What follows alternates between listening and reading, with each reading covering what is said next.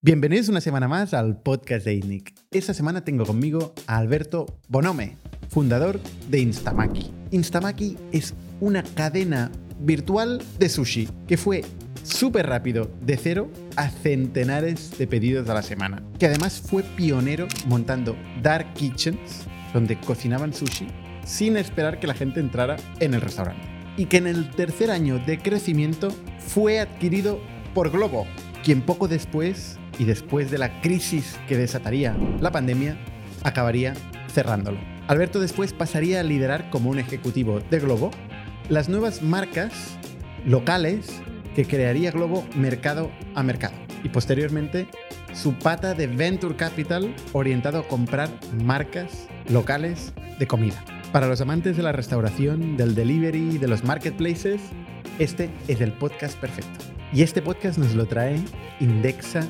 Capital. La forma de ahorrar de forma diversificada, es decir, minimizando el riesgo, manteniendo la liquidez y asegurando como mínimo la rentabilidad media de la bolsa de forma automatizada y sin despeinarse. De hecho, François Derbé explicó su caso, el caso de Indexa Capital, de una forma muy transparente y concreta en uno de los podcasts de ITNIC. Os lo recomiendo. Jordi Romero, casi desde el principio, es cliente de Indexa y en el enlace que veréis a la descripción de este podcast incluye el cupón de descuento de Jordi Romero. Muchísimas gracias Indexa y muchísimas gracias también, como no, a Factorial, la plataforma de recursos humanos que automatiza la gestión de los empleados. Desde la selección hasta el propio contrato y las nóminas, pero también el desarrollo, la formación, el feedback y el engagement y la comunicación, todo unido en una plataforma que el empleado lleva en su móvil y sin darse cuenta sabe utilizar.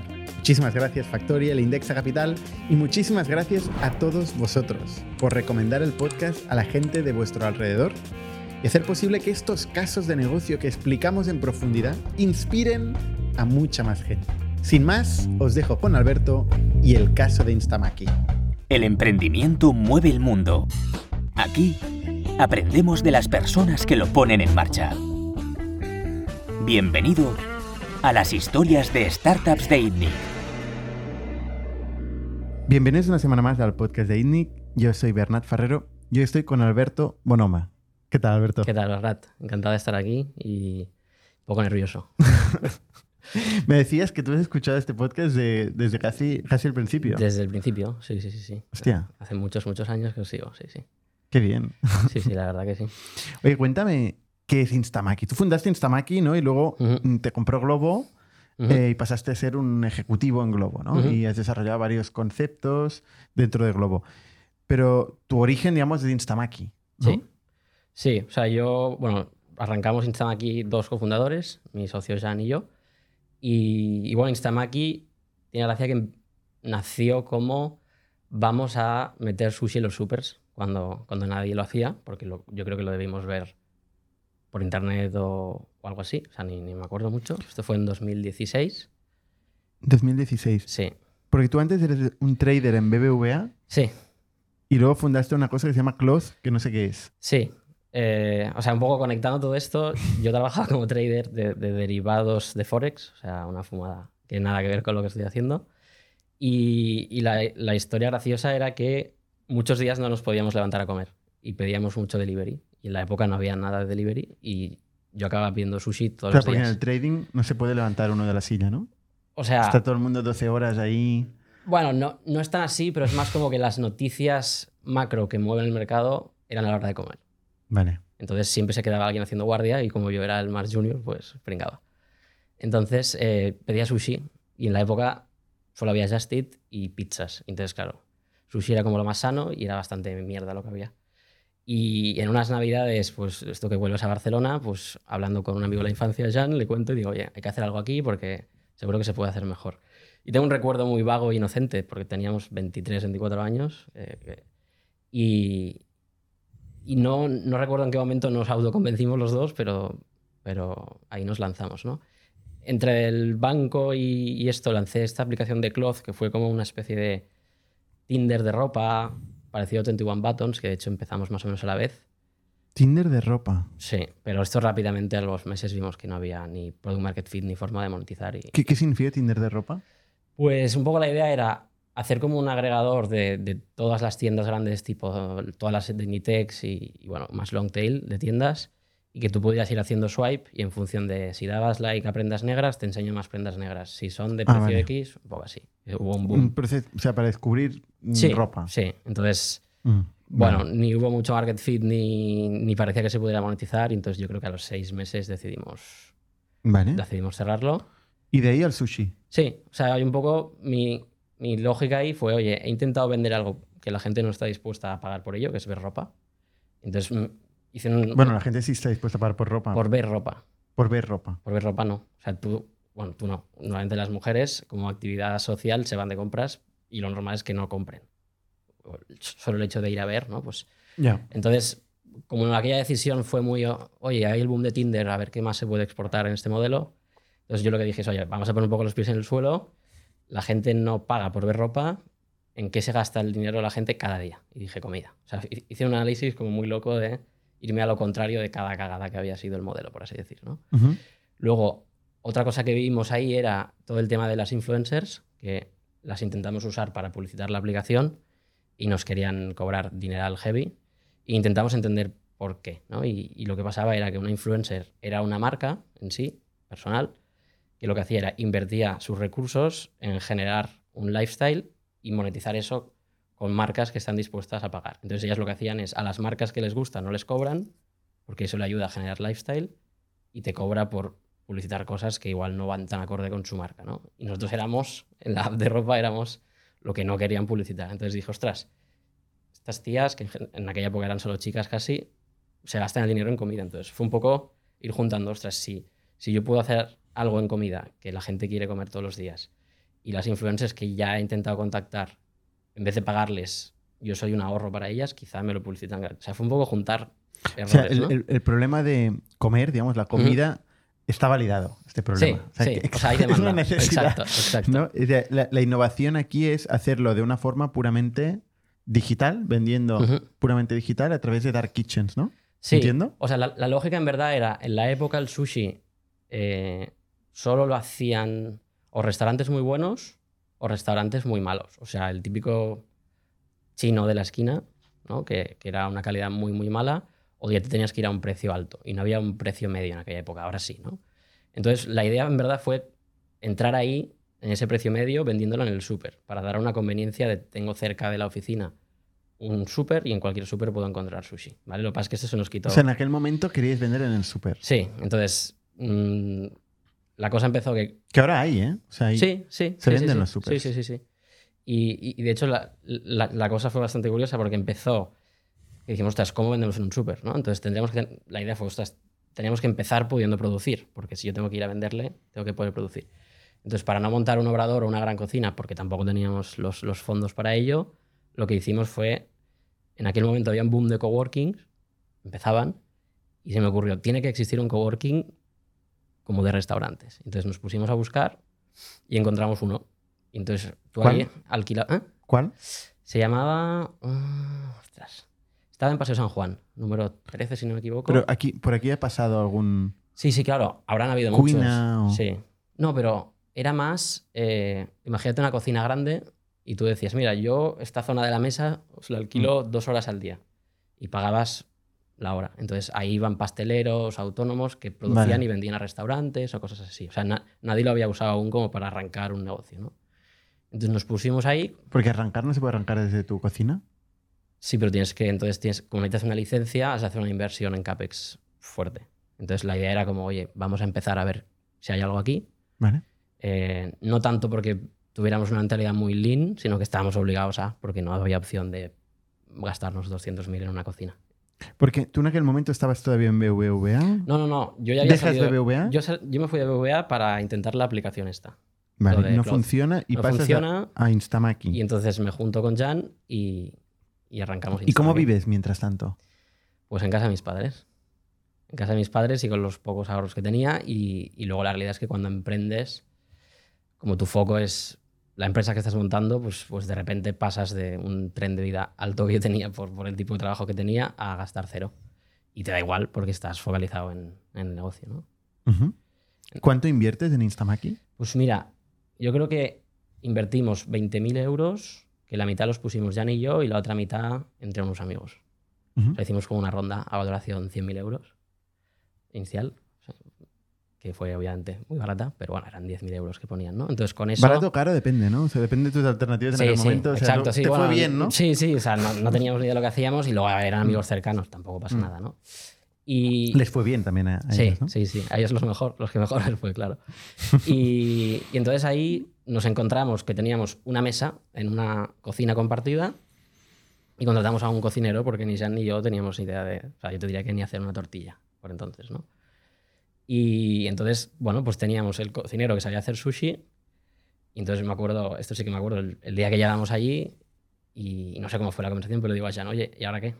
¿Sabes? Digo, vale, podemos hacer sushi, pero ¿qué? Entonces, bueno, yo creo que salimos ese día o el día de antes a la calle y fuimos a un par de supers de alrededor a preguntar. Obviamente, el decision maker del super no, no, está, no está allí. Entonces fue como, ostras, esto, esto va a ser más lento, ¿no? Entonces yo dije, oye, voy a montar un Shopify, ¿vale? Mientras... Pero cuando dices ahora qué, ¿ahora qué? ¿De qué? Pues que dices, vale, para poder entrar en un super, primero necesito ir al O super. sea, para vender, dices. Sí. ¿Cómo vendo al súper? Claro, porque No cómo hago el sushi. El sushi no te preocupaba, cómo hacer el sushi. Bueno, primero fue el sushi, por, por eso cogimos la cocina y un cocinero. Entonces Vale, dijimos, un vale. cocinero de sushi. Sí, un sushi man. Entonces dijimos, vale, ahora que ya sabemos hacer sushi, ya podemos ir al, al súper a venderle. ¿Vale? Entonces, claro, fuimos a un par de supers y pues llegas al súper y que hablas con el cajero o con el encargado y te dice, bueno, pues esto no. O sea, tú no puedes ir a un súper y quiero vender aquí, ¿no? Obvio. Pero no sabíamos. Entonces, eh, como vimos que eso iba a ir de escalar en decision making y proceso de ventas largo y encontrar quién, ¿no? Mm. Y dije, oye, voy a montar un Shopify para ver si vendemos algo poniéndolo en Twitter e Instagram mientras, para no tener al cocinero parado. ¿Vale? Entonces monté un Shopify rápido, cutre. O sea, primero montáis los medios, digamos, de producción de sushi, Sí, pero un piensa que- cocinero en plantilla. Pero piensa que el medio de producción ahí pagabas por hora. Entonces tú decías, yo te compro un pack de 10 horas y pagabas 100 euros. Entonces no era una inversión, Vale. O sea, era irrelevante. Y el Sushi Man, pues le contamos el proyecto y, y le dijimos, oye, esto va a ir a cierto riesgo, ¿sabes? Entonces le cogimos unas horas al día y le dijimos, oye, si esto en dos semanas o en un mes no va a ir, te despediremos, pero si va bien, pues oye, crecerás con nosotros. O sea, bueno, al final le vendimos un poco la burra eh, también, siendo honestos, ¿no? Y, o sea, pusimos una oferta de trabajo y vino pensando que era una oferta de trabajo normal y luego le contamos, quedamos a tomar un café y le contamos que queríamos hacer esto, ¿no? La dura verdad. Sí, y, y la verdad que muy bien. Y luego este chico era Dani y se quedó, yo creo, un par de años con nosotros. Sí, sí, sí. Entonces montas un Shopify y, y Sí. utilizáis Twitter e Instagram. Sí, o sea, montamos un Shopify. Yo, que quien me conoce, sabe que soy la persona que hace las peores fotos del mundo. Hacemos 10, 15 maquis, empiezo a sacar fotos, horrible, pero horrible, nivel vomitivo. El sushi estaba bien, pero la foto hacía que fuera horrible. Y entonces pongo en Twitter, "Ah, acabamos de lanzar tal, lo pongo en Facebook y Instagram, lo que hubiera en aquel momento, y empiezan a entrar pedidos. Y claro, entra el primer pedido, y eso también lo tengo Pero, grabado. pero, o sea, ¿tu Instagram tenía muchos seguidores? ¿O cómo, cómo no, no, no sé, 200, tres- tu grupo de amigos, ¿sabes? O sea, tienes a tu grupo de amigos 200 seguidores en Sí. Instagram, pones una foto mal hecha de un sushi Sí. y te empiezan a entrar pedidos. Eh, Que alguien me lo explique. Pues entraron, yo creo que 5 o 6 pedidos ese día. De amigos. La mitad de amigos, la otra mitad de amigos de amigos, entiendo. Porque en Twitter hubo algún retweet, entonces ya pidió alguien. Por Twitter, además. Sí, sí. O sea, ya El típico retweet. sitio donde la gente compra sushi en Twitter. No sé, no sé. Y, y entonces empezaron, claro, yo empecé a ver los nombres de quien entraba en los pedidos y ve, vale, este es mi amigo tal. Y de repente entró uno que creo que era, no lo puedo decir, no pasa nada porque luego, luego lo conocí, se llama Javier Usobiaga, me acuerdo. Que creo que vio un retweet de un amigo mío. y Que además pidió- trabaja en Factorial. Javier trabaja en Factorial ahora, ¿sí? Ostras, qué fuerte. Eh, pues, y me acuerdo que le llevé el pedido yo. Entonces, le- le- ¿Ah, sí? claro, él se dio a pensar que yo era el repartidor y cuando le di la bolsa me puse, puse a hablar con él. Digo, ¿cómo nos has conocido? Claro, el tío debió pensar esto. Entonces empezó a pedir cada semana y nada, y íbamos iterando en, en base a su feedback, te diría. Es un senior software engineer en Sí, sí, Factorial. sí, sí. sí, sí. Curi- Casualidad, ¿eh? Sí, sí, sí. Pues la historia es esta, ¿no? Y entonces, ¿cómo evolucionó esto? Fue que ese día nos quedamos flipando. El primer pedido fue bastante cómico porque no nos habíamos preparado para que entrara un pedido. Entonces entró un pedido y no sabíamos qué hacer. ¿Sabes? Y Dani, el cocinero, nos dijo, oye, va, espabilar, que esto hay que mandarlo, ¿sabes? Entonces, claro, no teníamos ni repartidores, nada. Más que había alguien ahí con... ¿Y qué? Entonces No, pues nada. lo entregabas tú. Él cocinó y, y no sé si fue el de Javier el primero o el segundo, pero el primero yo creo que estaba en la calle de arriba de donde estábamos y fui andando a entregarlo. Hostia, un y no. saludo a Javier, ¿eh? Fue Sí, clave aquí en, Sí, en. Instamaki. Bueno, bueno, y luego, sí, sí. y, y nada, entonces, bueno, los primeros pedidos, pues llevándolos, Jan con la moto, yo con el coche, pero es que, digo, no- Con no- el coche. Sí, porque no estábamos preparados. Entonces, Aparcando en doble fila. sí, sí, sí. Multas. Pero esto lo hice muchos años. Pero, pero era, pues imagínate, pues Jan sí que tenía moto, entonces salió Jan a repartir uno y entra otro. Y digo, hostia, ¿ahora qué? Hay que enviarlo, ¿sabes? Y, y así, o sea, tan tonto como esto. Y esto fue acelerando nivel que los primeros tres meses fue luchar por sobrevivir, no a nivel de pasta, gracias a Dios, sino que las ventas crecían tan rápido que la lucha era, acabábamos por la noche a las 12 de la noche y era, necesitamos otro cocinero para mañana a las 12 porque si no, no, podemos. O sea, las ventas crecían tan rápido que era sobrevivir. Entonces era al cocinero. ¿Cuánto valía? O sea, ¿qué, qué, qué pasaba ahí? ¿Que era muy barato el sushi o...? O sea, calidad de precio estaba muy bien. Pero ¿cómo lo sabía la calidad la gente? Con una Bueno, mala se la jugaban. Bueno, la foto no... No, No era, la foto no era la foto clave. no era calidad. Eh, bueno, el boca a boca y, y que empezamos a hacer desde el día uno mucho ruido por Instagram. Porque entonces la gente lo empezó a subir. Pero ¿por qué? O sea, una cuenta de Instagram de Instamaki. Sí, que ese fue el, el motor de nuestro, ¿Que la llevaba quién? Yo. Siempre la llevé yo. Pero tú tenías 200 seguidores en Instagram. No, pero que era de- Ya, pero entonces lo que hicimos fue. Un poco la idea es, yo ya tenía los contactos de las influencers que me habían dicho que no iban a publicitar mi aplicación, aunque les pagara. Y entonces les dije, oye, he montado esto, te mando comida. No, no, no. Y yo, mira, te lo mando gratis, si no te gusta, no lo publicas. Este fue un poco nuestro claim, que ahora lo hace todo el mundo, pero entonces no lo hacía nadie. Entonces nos empezaron a publicar microinfluencers. Entonces, entre eso y, el boca a boca, empezó a crecer la cosa que el mes, el primer mes entero facturamos 30.000 euros, creo. O 20 y pico mil euros. ¿En in- pedidos de? ¿De cuánto? 30 euros ticket medio, así. Ticket medio 30 euros, bastante alto, ¿no? Sí, el sushi es la categoría más de ticket medio más alto. Esto no lo sabíamos, pero fue una buena sorpresa. sí. Y entonces fueron tres meses de luchar por sobrevivir. O sea, literalmente de un día para otro necesitamos un repartidor más, un cocinero más, una persona más empaquetando pedidos, una persona de atención al cliente, cuando de repente, el, o sea, cosas muy tontas, ¿no? Pero el teléfono no paraba de sonar y estabas cerrando pedidos todo el rato. La gente llamaba por teléfono para hacer el pedido. Eh, no, pero ya teníamos un. O sea, el, el challenge que entendimos desde el día uno era que, te- como no teníamos presencia física, porque no había. O sea, no estábamos inventando una Dark Kitchen sin que existieran las Dark Kitchens y Ujú. sin saberlo. Eh, la gente tenía una pequeña barrera que era, oye, ¿esto qué es? ¿Vale? Entonces, ¿qué pasa? Como nos dábamos a conocer por Instagram, llamaba gente, o sea, gente muy joven quería pedir y el que pagaba eran los padres o la abuela. Entonces, vimos rápidamente que poniendo un teléfono de contacto por el que no se podía pedir, mejoraba la conversión. Esto fue un poco acto de fe, pero, pero pasó. Entonces nos llamaba la abuela y decía, oye, que mi nieta ha visto esto por Instagram, quiero saber quién sois, ¿esto es seguro? Que también es verdad, le decía, sí, ¿no? ¿Qué le, dices, vas sí. a decir? Pero pedían. ¿Es veneno? Sí, sí, no, pero literal preguntas así, ¿eh? De, pero esto es... Porque piensa que además la persona que te llamaba no solo no entendía nada de Instagram, sino que el sushi en aquel momento, ahora es más mainstream, pero hace siete años no era tanto. Entonces era, oye, ¿esto es veneno? No. Eh, ¿Esto es pescado crudo? Sí. ¿Y no es peligroso? No. Pues ya está, pues entonces sí, para adentro. Pues y, y pasaba. ¿Y pagaban por tarjeta o, o pagaban al recoger? No, todo por tarjeta. ¿Por tarjeta? Sí. ¿Pero cómo lo hacía la abuela por- con tarjeta? Bueno, supongo que la hija se lo ponía. Pero, o sea, ¿Pero dónde lo ponía? en el Shopify. Claro, Ah, porque, el Shopify. porque yo le decía, tienes que pagar por la web. Vale. O sea, a pesar de que todo era un caos y que la web fallaba por todos lados porque tenía 700 plugins metidos para poder dar todas las features que en su momento Shopify pues no, no daba nativas. Pero bueno, Shopify aguanta, aunque tengas mucho tráfico, aguanta. No, no, no, no, no por el tráfico, sino porque... El, pues, la- el volumen, la gestión del pedido. sí. Era el problema. Sí. ¿Y, y Shopify no se queda un porcentaje importante? Sí, no me No, acuerdo no, que era no. un 2 quizá en aquel momento. ¿Un 2%? Sí, Ah, bueno. contando pasarela de pago quizá. O sea que... O, ¿Sí? ¿Tampoco? o un 3 en total. No sé, Bueno, luego comparado era- con Globo, cuando vendría Globo y tal, Bueno, eran sí. peanuts. Eran peanuts, ¿no? Sí, no, no, lo caro era gestionar todo eso. O sea, era más la gestión de, de la parte de delivery. Pero bueno, eso nos avanzamos. Entonces, de ahí, ¿qué pasó? 30.000 euros primer mes. Sí. O sea, o y sea, empezáis bueno, a contratar cocineros, ¿no? Pero nivel que a los dos meses en el coworking de cocina teníamos como 15 o 20 empleados y ocupábamos todo el coworking de cocina. Y la anécdota es que el coworking de cocina había hecho unas tablas en que te escalaban el precio hora y nunca nadie había cogido X horas. ¿Y qué pasa? Nosotros habíamos acabado usando todo el espacio, todas las horas, pagando menos alquiler que el dueño del espacio que pagaba alquiler.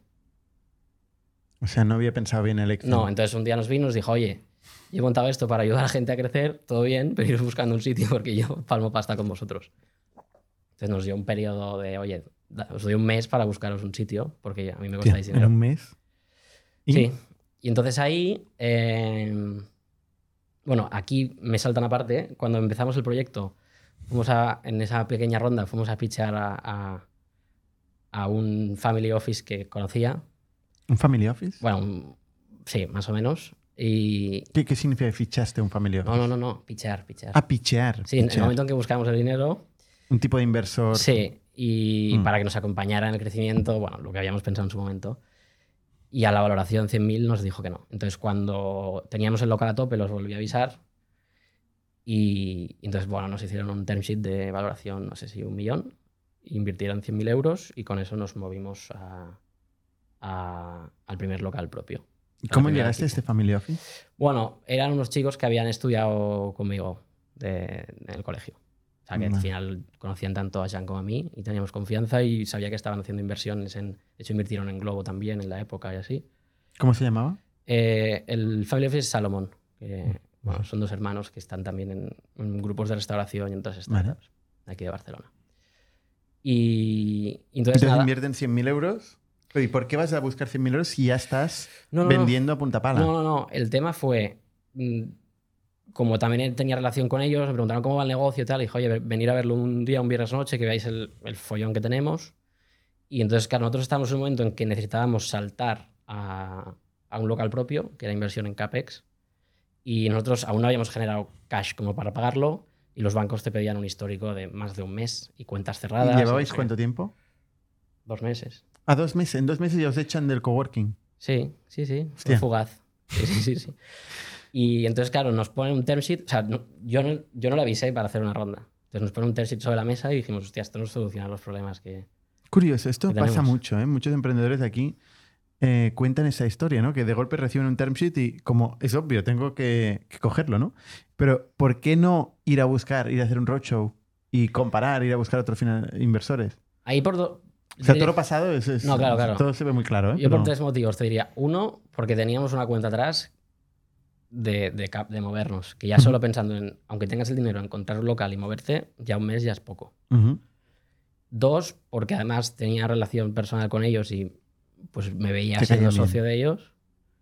Y, y tres, porque no entendía que podía ir a buscar otra oferta y no sé si hubiera sido mejor o no. Ujú. Eso nunca lo sabremos, Aunque ¿no? tú hubieses estado un año de becario en Caixa Capital Risk, veo en tu LinkedIn, ¿eh? Sí, O sea, pero tú conocías ya este mundillo de, la, de No. levantar pasta. no porque, o sea, mucho más de lejos de lo que parece, porque en Caixa Capital Risk entré en un proyecto raro, que era Caixa Capital Risk era Venture Capital, pero justo yo entré porque acababan, eh, la Caixa acababa de adquirir Banca Cívica o Banco de Valencia, o las dos cosas, una historia así, y heredaron participaciones en fondos de private equity.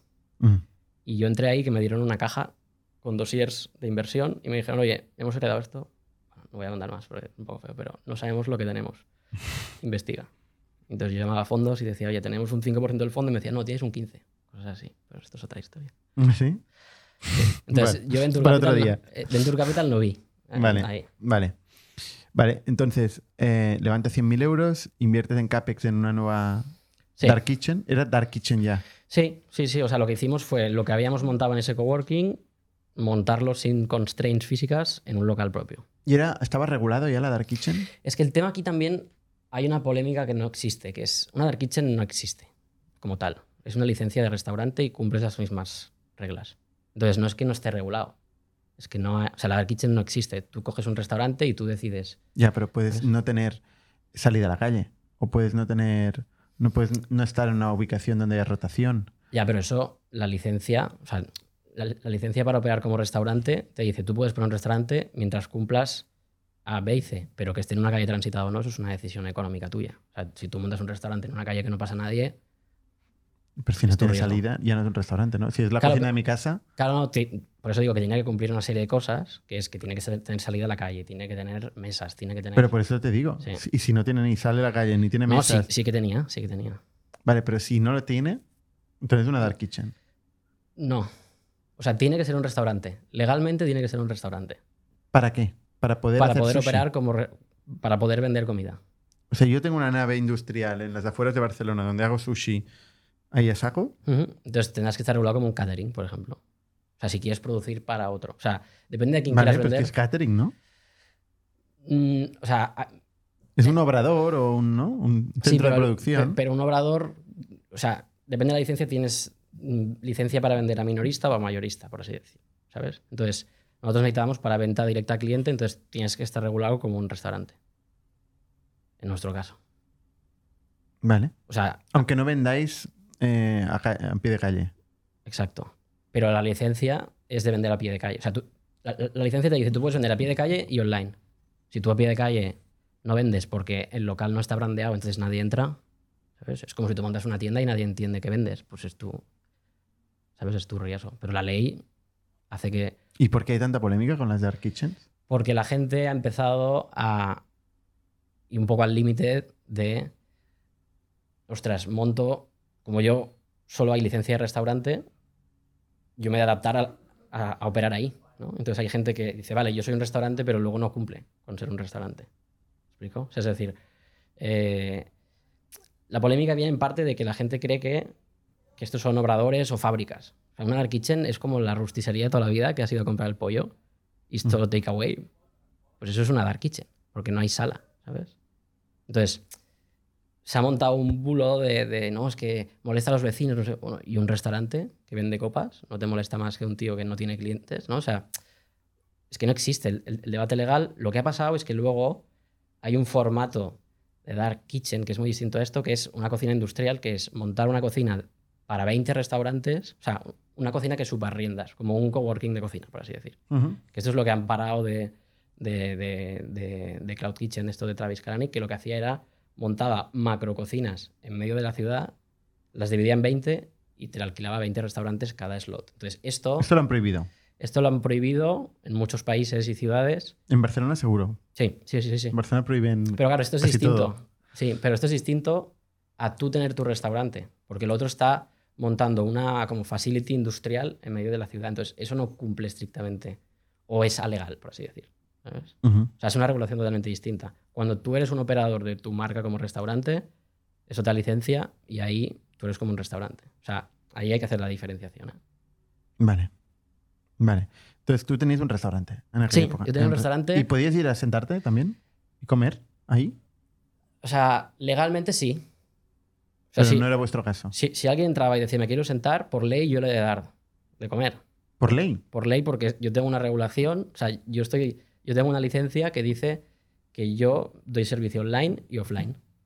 Entonces, si él entra, le digo que no se puede quedar a comer y él va a la policía, me pueden obligar o multar, o no sé cómo va, porque no ha pasado nunca, porque esto no va a pasar nunca. Pero la rosticería que decías antes, ahí... ya, pero eso es te venta, llevas el pollo pero eso, es eso es otra licencia Ah, tú tenías de... de de restaurante. sentarte. Sí. Vale.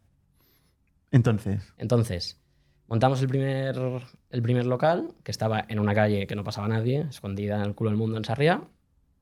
Y entonces eso nos permitió seguir creciendo porque el primer local ya no vendíamos más porque no había espacio físico para meter a más gente.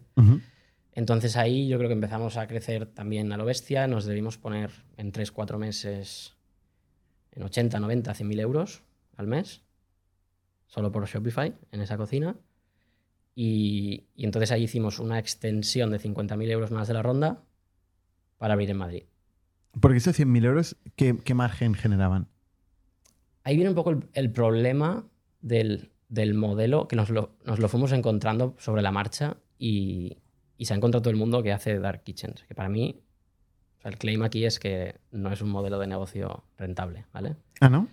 No. ¿Por? Y el por qué es porque o sea, la restauración de por sí trabaja con márgenes muy bajos, ¿vale? Véase, en el mejor de los casos, 15-20% de, de EBITDA por cocina, ¿vale? Mejor de los casos. Las cadenas profesionales estructuradas y tal, tipo un McDonald's, KFC, Burger King, por local ganan un- entre 15 y 25% los top, ¿vale? Entonces, ¿Qué pasa? Que el delivery nace como un complemento a esto, ¿no? Es, oye, tu unidad productiva que tiene costes fijos tanto de alquiler como de personal, ¿no? Si yo te meto más ventas contra los mismos costes fijos, como delivery, y te cobro una comisión, esto es rentable. Que esto es siempre lo que la gente dice, no, Globo cobra mucho, Globo cobra mucho. Globo te cobra el reparto, que si tú hicieras reparto no está tan eficiente, te acabaría costando como mínimo lo mismo. El problema va cuando gente como yo quiere montar un negocio solo, delivery, en delivery. Porque tú te metes en unas reglas del juego que es tu negocio tendría un 15-20, pero le metes a toda la Pillanel un 30% de comisión. No hay por dónde cogerlo. O sea, e, el, negocio de restauración normalmente es del 30-30-30, ¿no? Es un 30 de, de locales. Bueno, o sea, el 30 al final es 30 mm. materia prima, 25-30 de personal. Exacto. Luego, depende de cómo te des a conocer o si inviertes mucho en food traffic, o sea, en una locación premium o no, pues tendrás un 5-10% de marketing que se puede ir a más alquiler. Y el alquiler más suministros suele estar en 8-10%. Entonces te acaba quedando ese 15-20, depende de cómo encajes todo, ¿no? Vale.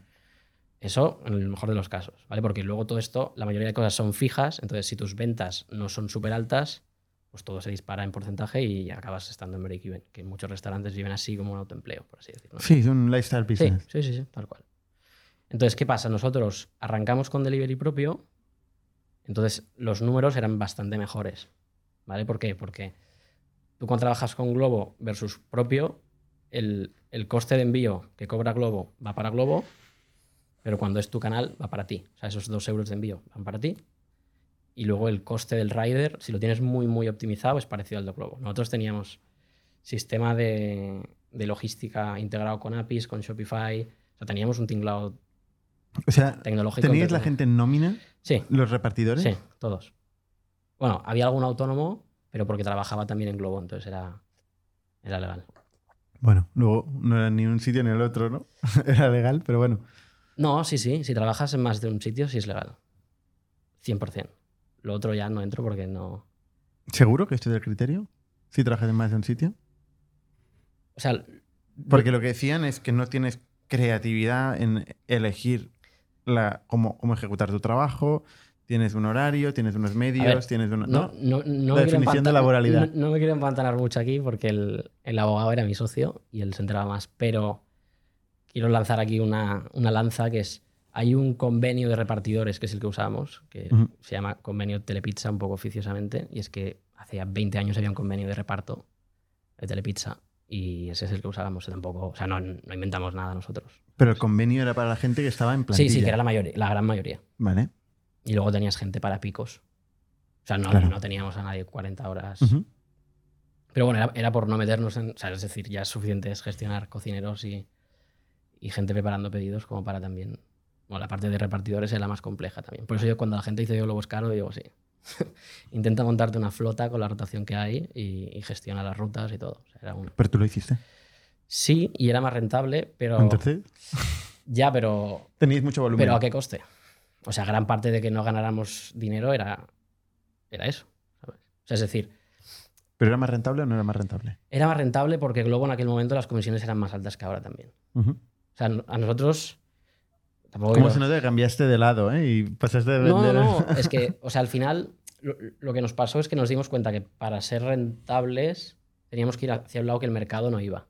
Entonces, donde tú perdías margen, te gastabas más en captar usuarios. Entonces, o sea, al final nos dimos cuenta que no había modelo de negocio, por así decirlo, ¿no? a largo plazo. Y por eso vendimos. Pero bueno, vamos a, no nos saltemos todo. ¿no? Sí, o sea, tú, o sea, tú tenías un negocio que facturaba 100.000 euros con un crecimiento acojonante y que ganaba 0 euros. Bueno, en aquella época igual algún mes ganamos dinero, pero era bastante flat. Y eso era lo bueno porque... ¿Os pagabais salario vosotros? Sí. Bueno. Pero el tema es... Bueno, no, mentira, mentira, no. Tardamos, Todavía no. Tardamos tiempo en, en, pagarlo, sí. Un año y pico o así. Hostia. Sí sea, con 100.000 euros no os daba todavía para pagaros ni vuestro sueldo. Yo creo que sí quedaba, pero, pero también por inconsciencia de, yo creo también, como, no sé, falsamente patriótica, de no, yo aquí me sacrifico, que a veces, yo veo muchos emprendedores que dices, ¿para qué vas a pasarlo mal si no marca la diferencia, no? O sea, si, yo qué sé, gente que, no era el caso, pero gente que quema 20.000 al mes, pues por no quemar 1.000 más, no se pone sueldo y va así. O sea, también es como, ostras, es bueno para la empresa o incluso los inversores que tú vayas así. y no estés pensando en lo que Obviamente has de no. pensar, no tiene ningún sentido. ¿no? Pero bueno, eh, volviendo a esto, o sea, lo, lo que nos pasó es que al principio teníamos control de todo el canal. Todas las ventas eran Shopify. Entonces eso era más rentable por lo que te decía, porque cobrábamos el envío y luego nosotros optimizábamos nuestros repartidores y entonces el coste neto de delivery, que para nosotros era coste de reparto por pedido, menos lo que cobrábamos al cliente, era, no sé, igual era un 15% si lo comparas en comisión de Globo. ¿Vale? Entonces lo que te decía antes, que un restaurante gana un 15-20, nosotros le añadíamos un 15 de coste, ¿vale? Entonces estábamos 5, 0, 10, dependiendo del marketing de ese mes. Entre 0 y 10% de EBITDA, ¿vale? Entonces cuando tú tienes una unidad productiva, está bien, porque lo que gana la unidad productiva es lo que gana la empresa. Pero a la que empiezas a abrir más cocinas, creas estructura, a ese EBITDA hay que restarle headquarters, por así decir, ¿no? A nivel de gente central, ¿no? Y ahí es donde se complica el modelo porque si tú tienes una ambición de crecer, que para eso nos metimos, pues te conviertes en un modelo un poco startup de, oye, voy a estar invirtiendo unos años en central para poder escalar lo otro. El problema es Bueno, cuando... lo puedes ver de muchas maneras. ¿eh? O sea, la central también te reduce el coste marginal de cada una de las acciones que haces en una tienda. sí, sí, tienes sí. centralizada la función de compras, ¿no? Tienes, tienes economías de escala, No, ¿no? no. Tu propio sueldo se reparte entre más tiendas, ¿no? Sí, pero también eso es una poco falacia que se... que en, el momento en que esos años se juntó el mundo startup y la Ah, restauración... Bueno, esto es otro tema. Que la gente se vuelva loco cuando levanta una ronda no, no, pero y no. empieza a meter grasa ahí en la en Sí. headquarters, esto es otro tema. Pero luego, por ejemplo, para mí la falacia es que la restauración no escala por dos cosas. Una por lo que has dicho, porque los costes no escalan tanto luego, porque te vienen otros. O sea, es decir, tú, esto que dices que se diluye, luego salen otras cosas por tener escala, porque... A ver, hay modelos de restauración que escalan. No, no, claro, claro, no. ¿no? Telepizza, sí, sí, sí, 100%. Telepizza, escala. Sí, Si no digo que no. eh, Starbucks, McDonald's. Sí. No, no, no, obviamente, obviamente. Pero digo a nivel de, de startup. O sea, cuando tú vas a levantar dinero y te dicen, no, esto no va de, de 0 a 100 de golpe. No. Por un lado no, pero por otro lado sí. Porque, por ejemplo, las empresas que más han crecido mundialmente son estas que has dicho. McDonald's, Domino's, no hay empresas que hayan crecido más metiéndolas en el sector tech, quiero decir también. A nivel en bolsa, capitalización, capitalización bursátil Dominos, el gráfico de Dominos es, es la bomba. Entonces, sí escalar, pero distinto, porque se convierte, pero como todos los negocios al final, es un negocio financiero, que es tú, para abrir una unidad productiva, tienes un CAPEX, cuál es el payback de tu CAPEX y en cuánto tiempo amortizas esa cocina, o como me gusta de mirarlo es, cada cocina que tienes operativa, cuántas cocinas te paga al año nuevas. Entonces, si eso es positivo, te permite un crecimiento, pues X, ¿no? Igual, igual que en una startup como vosotros, ¿cuál es tu CAC? A nivel, tú tienes que mirar el cliente, cuánto inviertes en captarlo y cuál es el payback. Se reduce Sí, a sí, todo eso. es cualquier exactamente negocio. lo mismo. Entonces, en un restaurante, como el CAC va muy ligado a tu rent y a tu CAPEX, porque necesitas una unidad productiva para captar clientes en esa zona, pues a mí me gusta mirarlo cuánto me cuesta montar una cocina, y cuánto tarda en amortizarla y cuánto me genera esa cocina cada año. Entonces, el problema que teníamos, a todo lo pasado, porque no pensaba así entonces, era que no entendimos, ¿vale? Que, que pues muy tonto, pero que la cocina ha de ganar dinero.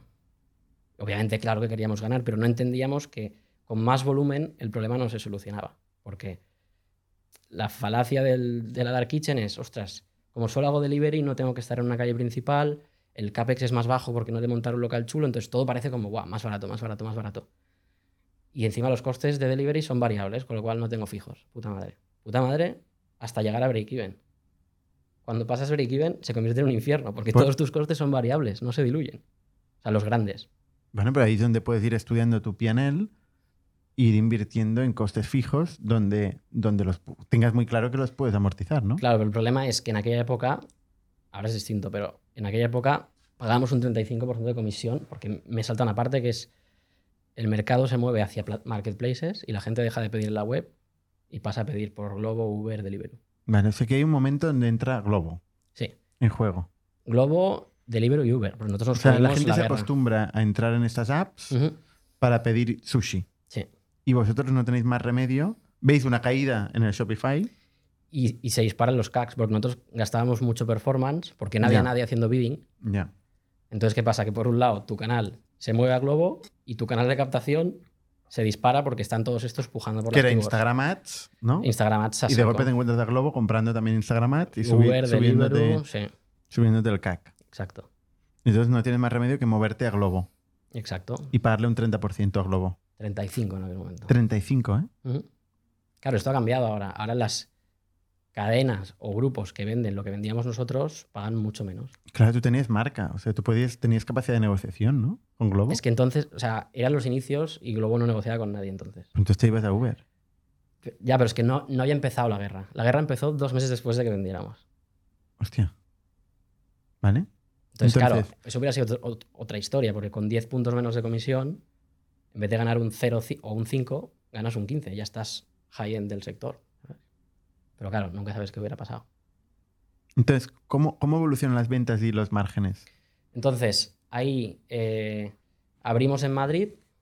Nada más abrir en Madrid se doblan las ventas porque Madrid empieza a vender lo mismo que Barcelona desde el día 1.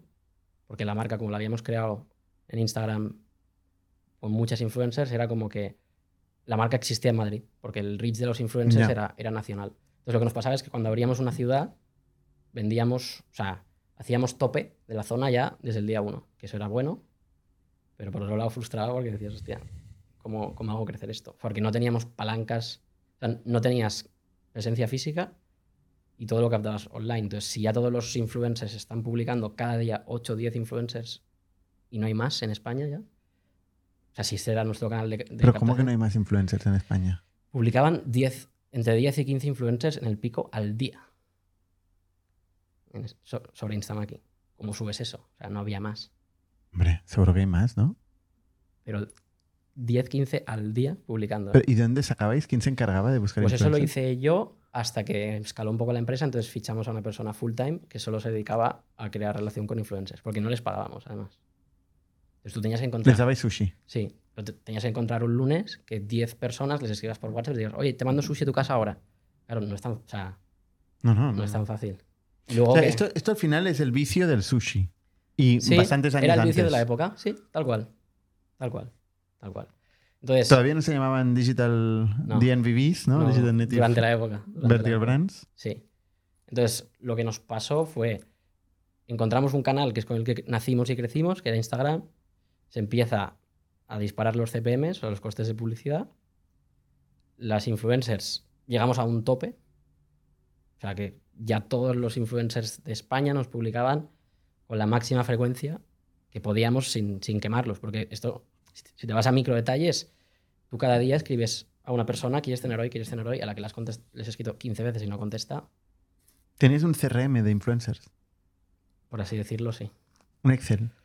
Un Con- Excel, WhatsApp, For Business, o sea, todo como mega integrado y traqueo cada día de quién había subido, quién no. O sea, ahí habíamos montado. Tampoco nada. ¿Cuántos influencers eh, hablaste?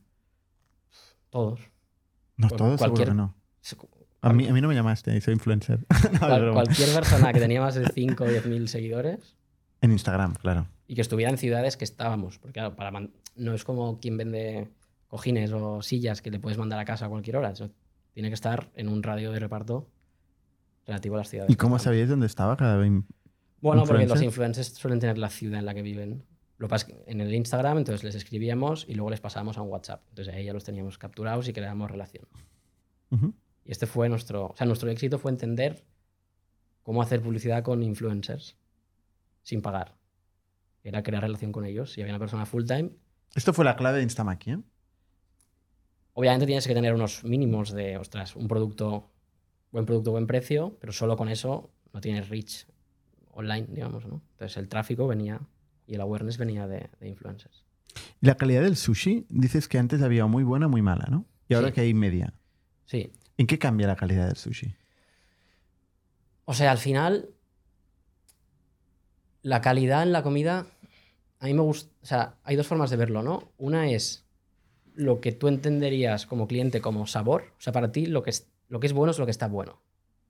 A ti que te digan que el salmón viene de no sé dónde y es un salmón super premium, si el sabor no te gusta, para ti no es calidad. Ya. ¿no? Como, como usuario medio. ¿eh? Otra cosa es luego la gente ya de alta cocina y cosas así. Y luego, el que hace que tú repitas o que no hagas churn como cliente, por así decir, es la consistencia. Que para mí eso es lo que es la calidad. Y eso es que si tú encuentras un sitio que te gusta, pides una vez, vuelves a pedir, pero la tercera no te gusta porque han cambiado cosas, eso para mí no es calidad. Entonces, para mí la calidad es encontrar tu cliente a un precio y a una calidad, que puede ser X, y tú ser consistente en eso, porque si tú has encontrado un tío que le gusta, no perderlo. Que al final es lo mismo que cualquier otro negocio, ¿no? Pero Sí, en la comida, que la gente, como es más subjetivo, la gente se vuelve muy loca con la palabra calidad, ¿no? Pues es esto. Entonces, Así mismo lo definen los japoneses, ¿eh? la diferencia entre la expectativa del cliente y lo que se encuentra. De forma consistente, exacto, efectivamente. exacto. Entonces, nosotros lo que luchábamos era por dar calidad y consistencia en un producto que es artesano y que su manipulación afecta al sabor. O sea, el pescado fresco, según cómo lo trates antes de cocinarlo, digamos ¿No que... hay que masajear un poco el pescado? No, de hecho, cuanto menos lo toques, mejor. Pero, pero entonces, esto tiene muchas derivadas, ¿no? Entonces, que el tío que hace el sushi tenga mucha experiencia haciendo sushi hace que el producto vaya a estar más bueno porque lo conserva y lo manipula mejor.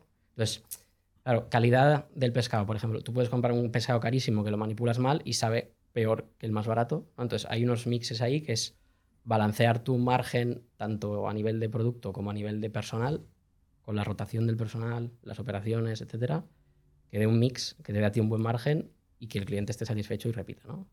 Hacéis un examen de, de sushi.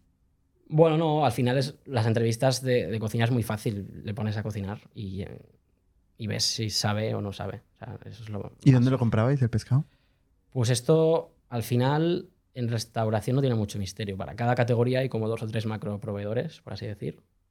Y cada categoría de productos, yo qué sé, la- los productos japoneses importados de Japón que se usan para hacer sushi, hay dos proveedores en España y venden las mismas marcas. Entonces le compras a uno, le compras, todo el mundo le compra al mismo sitio. Entonces al final es más... La, ¿Pero el pescado? pues el pescado, pues todo acaba viniendo de Mercabarna, entonces tener una relación con tu proveedor que sea que tú eres lo suficientemente grande para él para que te dé el pescado bueno, pero que o sea suficientemente importante para él para que te trate bien, pero que sea medianamente grande para que te pueda dar servicios y sigues creciendo. O sea, al final, la calidad del pescado no es una fábrica que hagas bolsos que dices, este es buena calidad, este es mala calidad. El pescado llega cada día el, lo que llega y entonces el proveedor da lo más bueno a quien tiene me- mejor relación o mejor precio o como quieras llamarle y va bajando. Entonces tú con tu proveedor te tienes que intentar optimizar su tamaño al tuyo para tú estar en su parte alta de clientes. Pero claro, si estás creciendo eso es un riesgo porque si el tío es pequeño, pues a las dos semanas igual no te puede servir la cantidad que quieres. ¿no? Entonces ahí es Hay que ir jugando. Sí. Cuando vas a un sushi malo, o sea, el peor sushi de, de aquí de Barcelona, de Madrid. ¿no? ¿Qué, qué, qué te puedes encontrar? Pues yo he visto... ¿Pescado congelado? No, es que el pescado congelado, o sea, de hecho, el pescado congelado, todo el pescado que comas en un sushi debería estar congelado por ley, previamente. Porque si no, hay riesgo de contaminación, anisakis y cosas así. O sea, la ley obliga a que lo congelen antes de hacer sushi. Entonces, ¿qué pasa? Que cuando lo congelas, baja un poco la calidad versus lo que has comprado. Entonces, los restaurantes de alta cocina, que no es nuestro caso, algunos no lo congelan. Porque si no, es como que están perdiendo margen o perdiendo calidad. ¿Y los anisakis? Bueno, ellos dicen que como saben mucho de pescado, ellos ven si tiene anisakis o no, entonces no pasa nada. Y luego la realidad es que no suele pasar nada. ¿Tuvisteis algún caso No, de porque anisakis? nunca, nunca no congelamos el pescado. Porque ¿Pero lo nosotros- congeláis vosotros o lo congela no, no, lo congelas tú. vosotros? Sí, porque el tema es si tú compras congelado, no puedes saber cuánto tiempo lleva congelado.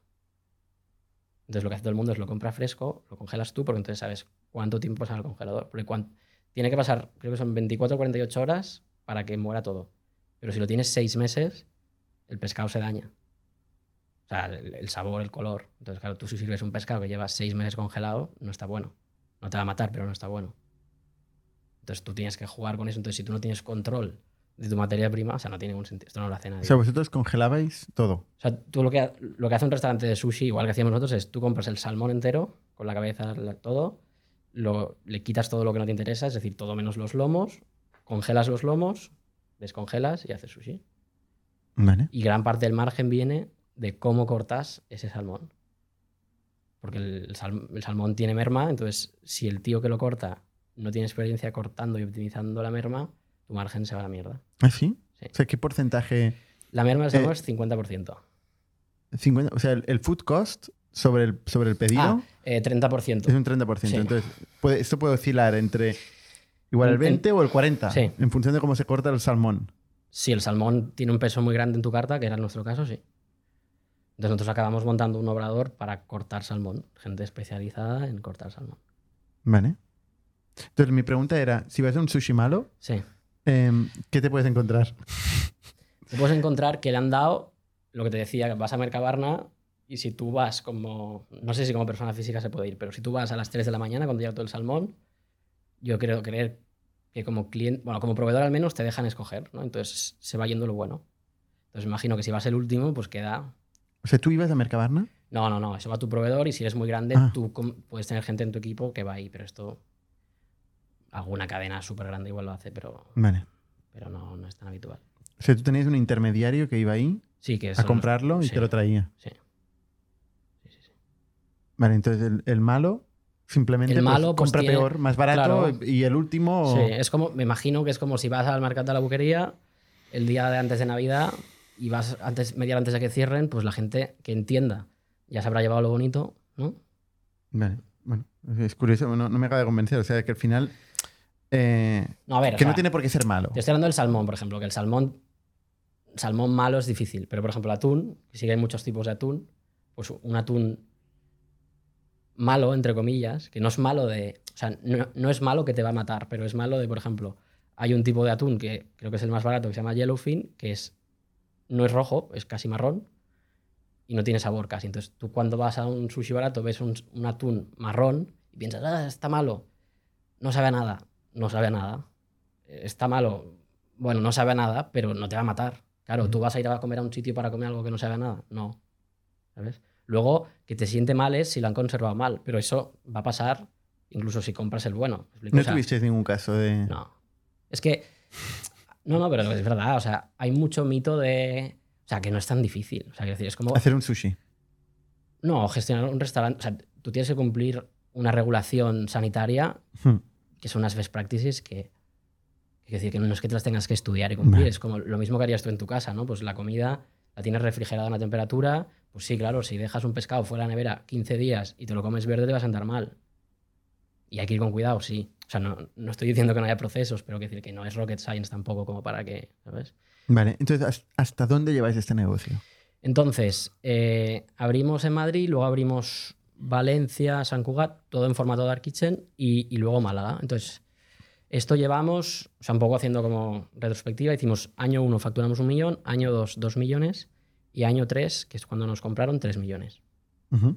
¿Vale? Entonces, todo en formato online. Y, la el primer año un crecimiento brutal, Sí. luego dobláis y luego 50%. Sí, porque lo que nos dimos cuenta era que nuestro modelo funcionaba en ciudades grandes. O sea, es decir, tú montabas una dark kitchen en Barcelona, repartías a toda Barcelona, entonces con tu mismo coste fijo tienes muchos clientes potenciales. Vas yendo a ciudades cada vez más pequeñas, entonces las ventas contra la unidad productiva son más bajas. Entonces cuando ya teníamos Barcelona, Sí, Madrid... o sea, pero no, no dices que era importante el radio. Cuando entra en Globo, Globo en juego, sí, porque Globo reparte a un radio limitado. Cuando era reparto propio, nosotros repartíamos toda la A toda ciudad. Madrid y toda Barcelona. Entonces, con una con un, tienda. con un límite, pero, pero cubríamos el 80% de la ciudad. Entonces, claro, no había. fo- O sea, si montabas otra tienda, dividías ventas entre dos. No Vale. es que vendías más, ¿no? Entonces ahí, por un lado, nos dimos un poco con el techo, ¿no? Porque quizá ahora que el delivery ha crecido más, pues habrá más ciudades en que montes esto y puedas facturar por, por Dark Kitchen 30, 40, 50 mil con nuestro modelo, ¿no? Al Ujú. mes. Pero en aquel entonces no, no lo parecía. Entonces, un poco la expansión que tratábamos en aquel momento era, oye, pues nos tendremos que ir fuera a ciudades tipo Barcelona y Madrid. Entonces estábamos haciendo una ronda, pichamos a Globo y nos acabaron comprando. Pero an- antes de esto, eh, lo que te decía es, pasó que nos dábamos cuenta que había un techo de ventas, de que cómo crecemos en España, y por otro lado, el margen, como se iba yendo todas las ventas a, a Marketplace, nuestro margen se iba jodiendo. Entonces ahí fue, oye, pues tenemos que tener más pasta para invertir más fuerte y generar más marca para defender nuestro canal propio y por otro lado poder salir fuera. Obviamente metíais en los paquetes la- el Instagram Sí, para sí, que la gente repitiera en el, Hicimos en el Instagram. todo, ¿no? todo. Sí, porque claro, Es que no se puede en Globo. ahora no. Pero cuando nadie lo hacía, sí. nadie piensa que no, ¿sabes? Y- lo empieza a decir cuando se empieza a hacer, pero claro, éramos, o sea, éramos como los pioneros en todo eso, porque no había nadie más haciendo. ¿Y ¿Qué, cana, ¿Qué porcentaje eh, era canal directo versus marketplace? Bueno, pues fue progresivamente pasando del 100% al 20-80. O sea, 80 20. marketplace. 20% canal directo, Sí, al final. sí. ¿Y teníais exclusividad con Globo o teníais... estabais en Mm, todos? Estuvimos en todos, yo creo. Y cuando estabais en todos, ¿qué porcentaje tenía entre los marketplaces? Pues Globo tendría la mitad y el resto pues se dividían 50-50 o 60-40 entre Deliveroo y Uber. Y Just Eat. No, pues bueno, pues más o menos lo mismo, los tres. También luego Deliveroo se fue, o sea, ha habido Y Globo era la mitad, ¿eh? O sea, aquí tiene, desde el tenía principio era la mucha, mitad. mucha Sí, marca, sí, mucha sí. fuerza, ¿eh? Sí, y también nuestro producto, no sé por qué también yo creo que encaja. O sea, hablando luego con gente que tenía otras, otros restaurantes, el mix lleva, predominaba Globo en general, pero luego, por ejemplo, en comida sana, Deliveroo siempre había tenido mucha cuota, porque Ujú. hacían mucho B2B. Vale. Bueno, un poco de historias. Entonces, y, y al final sigue siendo 30 euros el, el- el ticket medio. ¿Siempre En- son 30 euros? En la, en la web, yo creo, o sea, el 30 era el medio. En la web propia eran 35, 40 y en Globo era un poco menos. Es curioso, ¿eh? Porque, o sea, si a vosotros costaba que os salieran los economics, a uno que vende a 10 euros o 8 euros, No, pero por eso digo, o sea, yo me atrevo a decir que no hay ningún negocio de Dark Kitchen en España que sea rentable. Cero.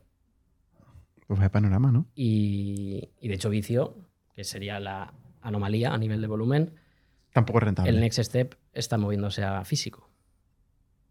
Porque también se han dado cuenta que, oye, si somos el tío que más vende en toda España y no ganamos dinero, ¿cuándo vamos a ganar dinero? Que fue un poco también nuestra hostia.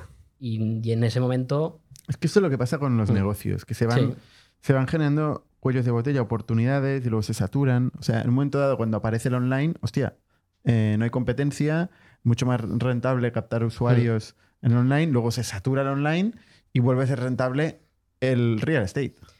sí, pero nunca fue, o sea, un poco mi learning hacia atrás es que nunca fue rentable. O sea, es decir, daba para... Hombre, cuando para hacías ir tirando. puramente influencer marketing y crecías a este ritmo, seguramente pero- es más rentable que tener una tienda en Paseo de Gracia. O sea, en absoluto, o en relativo, da igual, tampoco. O sea, co- comparado con una cadena normal, mediana, pequeña, éramos una mierda. Entonces dices, hostia, me estoy metiendo en un nicho dentro del sector restauración que es el más malo, que nadie se ha dado cuenta hasta No que puedes llegas, ¿no? comparar con una, con una cadena cuando ya está en una situación de, de cuota de mercado. Importante. No, no, pero te hablo con, con la mi- misma facturación. O sea, con esa facturación que teníamos en retail de restauración, 10, 15 ganas seguro. Entonces, ¿por qué vendéis? Vendemos porque, eh, o sea, nosotros teníamos claro que los marketplaces estaban empezando a dominar. Entonces, estábamos haciendo una ronda, lo que te decía, para, para tener más pasta para crecer nuestro canal.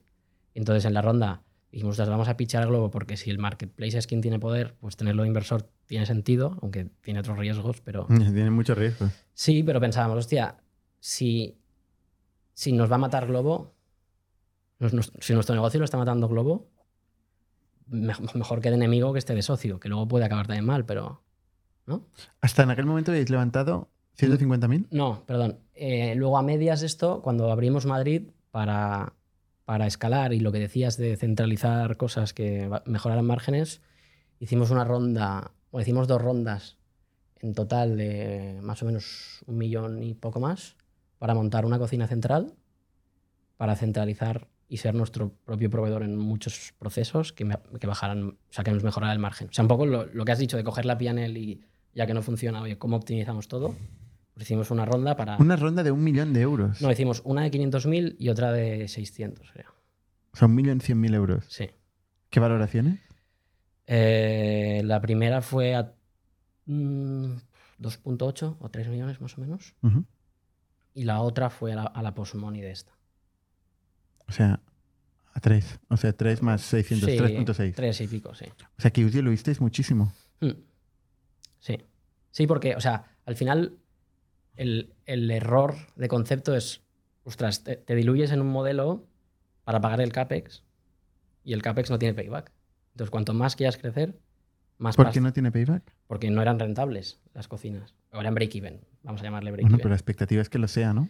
Ya, pero no esto llegaba. de toro pasado lo, lo claro, lo no, pero, todo. pero te, te hago el análisis de, ostras, ¿por qué haces rondas? Es porque yo me he de seguir expandiendo para mejorar mis márgenes, pero a día de hoy no tengo margen, entonces no puedo pagar el CAPEX de expandir. Pero es curioso porque el CAPEX normalmente es el negocio bancario. Porque hay una contraparte Claro, pero, física, tangible. pero como no eres, hasta que no eres rentable 100%, no te dan préstamos. O sea, de hecho, algún préstamo nos dieron, incluso sin ser rentable, pero no podías acceder a... a y no muchas podíais, a todo el pasado es muy Sí, fácil sí. todo, ¿eh? pero no podíais buscar, forzar la rentabilidad y apalancar el modelo, que es un poco lo que hace por Mundimoto, por ejemplo. Bueno, lo- o sea, lo intentábamos, pero no, o sea, no lo conseguía. O sea, lo conseguías un mes y luego los dos siguientes no. Entonces tenéis que ir a buscar capital. ¿Y qué, qué perfil de inversor entra en, en una ronda así? Pues entró eh, Sabadell Capital eh, y Seed Rocket for Founders como, como fondos. Y luego la última ronda la hizo un Super Angel. ¿Quién? Bueno, un señor mm, No es conocido. privado, ¿no? Y. Entonces, claro, o sea, entraban con la idea de replicar esto por Europa. Entonces, cuando lo, lo intentamos hacer, o sea, al final, como cualquier plan, era, oye, este dinero nos lleva a expandir el footprint, crecer revenue y mejorar márgenes. Y los márgenes no mejoraban. La idea, obviamente, pues Qué invertías. agobio, ¿no? Sí, sí, sí, sí. Sí, porque además era, es, es un modelo de negocio muy aparatoso a nivel headcount y operaciones. O sea, éramos 150 personas o así. Entonces, Está mal. y todo operativa. Y, y en, para ir al, al detalle de Sí. estas rondas, ¿estas rondas tenían liquidaciones preferentes? Sí, o- tenían liquidación preferente y bueno, y- bueno, sí, o sea, te iba a decir lo típico, luego nunca hay nada típico, pero... No hay nada típico. No, hay por eso, por eso. Pero sí, sí. O sea, eran bastante estándar, sabiendo que no hay estándar. O sea, liquidation preference 1x y bueno, y consejo y todas estas cosas. Tenían sitio en el consejo. O sea, vosotros habéis perdido la mayoría ya. ¿eh? Sí, sí, sí. Mm, o sea, mayoría, o sea, a nivel de control real, por pacto de socios, pues obviamente tenías tus vetos y tus mayorías simples y reforzadas. En porcentaje, yo creo que la mayoría la seguíamos teniendo o, o cerca, pero tampoco importa mucho cuando tienes un pacto de socios que... Cuando vendéis, ¿qué porcentaje tenéis los socios? Mm, es que la venta fue un poco rara porque fue en dos tranchas. Primero compraron a todos los inversores y luego nos compraron a nosotros al cabo de unos meses. Porque iba con un plan, con unos hitos y como si fueran unos earnouts, pero condicionado a la compra entera. Fue divertido también. ¿Cómo, cómo fue este deal? Eh, o sea, compraron a todos los inversores, ¿vale? ¿Cuál es vuestro incentivo también como fundadores de que vendan solo los inversores? No, porque el deal, o sea, ya se estructuró así. O sea, fue. O sea, un poco al final el, el- el play de Globo era, oye, todos los competidores de Globo estaban comprando a Instamakis parecidos. O sea, es decir, Uber compró una empresa en Estados Unidos, Deliveroo en UK, y Delivery Hero eh, compró a Honest Foods en Alemania, con el racional de, oye, yo me doy cuenta que en las ciudades, dependiendo de la calidad de contenido, es decir, variedad de restaurantes que hay, tengo unas métricas u otras. Entonces, si yo tengo un equipo in-house que entiende el contenido desde la creación del contenido, seguro que puedo hacer cosas por mejorar mis métricas, ¿no? ya sea creando restaurantes propios o lo que sea. Entonces todo el mundo empezó a comprar una startup del sector para tener know-how inte- interno. Entonces un poco el, el deal como se estructuró es, oye, os limpiamos a los inversores para que no mareen más y luego a vosotros os vamos a poner un plan como para validar que sabéis hacer lo que decís que sabéis hacer. O sea, es decir, fue tipo, hacéis una apertura más y vemos cómo lo hacéis, hacéis un, lanzáis una marca nueva y vemos cómo lo hacéis y, y ponemos una serie de, de hitos de ventas eh, en función de si os metemos más volumen. Un poco para ver si éramos capaces de escalar el negocio si ellos nos daban más volumen, por así, resumiendo mucho. Ya, pero ellos se comprometían al volumen. Eh, sí, ¿Sí? sí. O sea, ellos invertían X euros en marketing y nosotros teníamos que ser capaces de absorber esos pedidos. Vale. Entonces, como. O sea, es decir, si lo, dice, si lo ves desde un punto de vista personal, dices, hostia, estoy jugando toda una carta, Sí. Pero como, A mí me asustaría un poco pero este como entendíamos. Porque al final ellos tienen el control del algoritmo. Claro, pero si lo que te están diciendo es, tú me tienes que demostrar que eres capaz de procesar estos pedidos. Yo no tenía dudas, Ah, vale. ¿sabes? O sea, era solo procesar. Si no se producen los pedidos, O sea, era, tienes que hacer una apertura en una ciudad nueva. Vale, o sea, no, vale. gastar Eh, dinero luego, suyo. Luego te voy a dar dinero en marketing a saco y te lo gastas y tienes que poder servir bien esos pedidos cumpliendo unos KPIs Vale. de satisfacción. ¿Y lo hicisteis? Sí, sí, o sea, superamos todos los targets. Vale. O sea, fue todo muy bien. ¿Y la, la venta fue de 5 millones o de 8? Es que ahí están las dos. O sea. Las dos cosas son ciertas. Vamos a decir. Porque como hay las dos tranchas. o sea, es decir, O sea, los, los inversores vendieron a 5. todos cobramos el mismo precio. ¿Ah, Pero, sí? pero hubo dos, dos operaciones. Por lo que te digo, porque salen unos, luego Globo invierte en marketing, pero para compensar la dilución me pone un múltiplo sobre el crecimiento que acaba compensando. O sea, el marketing que me meten me diluye, entonces me acabas pagando más como valoración, pero se convierte a lo mismo en precio por acción. ¿El precio medio? O sea, el final, el precio final, que está entre 5 y 8. No, o sea, es. Míralo como una ronda. O sea, es decir, si, si miras el. O sea, si yo hubiera vendido a 5, recibo lo mismo que cuando vendo a 8. Porque en, en medio me han diluido para hacer el. el O sea, fue marketing. 5. Sí. Pero entró dinero para poder... Lo que pasa es que, o sea, o, o fue a 5 o no, porque, o sea, es decir, la venta era un múltiplo sobre las ventas, entonces tú me das dinero, me diluyes en una ronda, o sea, si, si tú ahora hacéis otra ronda, te diluyes, inviertes en marketing, y te pagan otro, te han pagado el otro a ti, ¿sabes? Ya, pero... Sí, pero te han diluido. Entonces, Ya, al pero- final, si tú miras el consolidado, Ya, pero es como si tú ahora dices que Factorial el día que se venda por 10 billón, digo, ya como te han diluido, te han comprado a la primera valoración. Eh, sí, lo que pasa es que hay una diferencia importante que es que cuando entra un player industrial con un pacto de, de- de compra y de control de la compañía, para mí ya todo lo que pase a continuación es un consolidado. Yo hago el consolidado como si fuera una operación de venta, más o menos compleja, pero es una operación de venta y voy a acabar intentando entender cuánto me saldrá, eh, cuánto voy a cobrar eh, por esta venta. No sé cuánto tiempo duró este, este proceso. No, unos meses. Unos meses. O Mm. sea, es, es para mí, yo miraría el consolidado de esta operación. Sí, sí. Eh, porque es que ya no tienes ya no, ya no eres dueño de tu destino. No, bueno, de hecho el precio era variable en función de, de las... Sí, pero quiero decir, ya no puedes optar por quedarte con la compañía y hacerla crecer. No, pero si tú ahora te firman un papel que te dicen que en un año te compran por 20,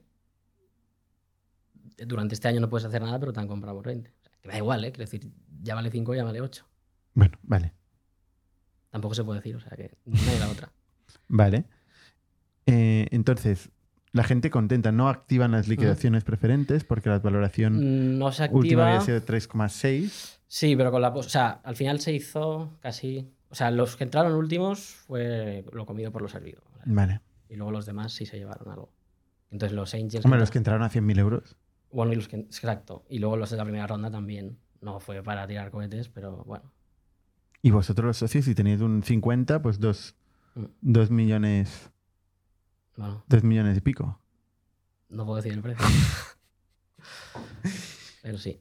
O sea, sí. No se puede decir. Pero eso nos pagan, cada uno. nos pagan acciones de Globo. En acciones de Globo. Este es un detalle importante. Sí, pero que ¿De qué época? O sea, ¿cuánto valía Globo en aquel momento? fue en 2020. En 2020. Mm. Luego crece la valoración de Globo, ¿no? Sí, y luego no. Y luego no. Sí. sí, pero, o sea, para mí fue uno de los drivers de aceptar. Porque, o sea, para mí era pronto, o sea, yo veía opción, o sea, upside en vender porque el futuro versus un marketplace me da mucho miedo, pero a la vez, vender una empresa e irte a trabajar en el otro lado es dejar de ser emprendedor, para mi forma de entender. Entonces, el hecho de tener todo el equity tuyo en Globo, que puede ser un poco kamikaze, era mi forma mía de estar motivado y sentir que entro en otra empresa que está creciendo. Sea, tú recibes un millón de euros en acciones de Globo. De 2020. No puedo decir números. Más o menos, por ahí. En 2020. Ujú. Y, y luego crece. En aquel momento Globo igual estaría en 800 millones. Y luego crece a 2.300 millones Pero luego- con, con diluciones también grandes. con diluciones importantes. Pero bueno. Y Que es el, luego, es el momento de la venta y luego hay una caída del 80%. sí.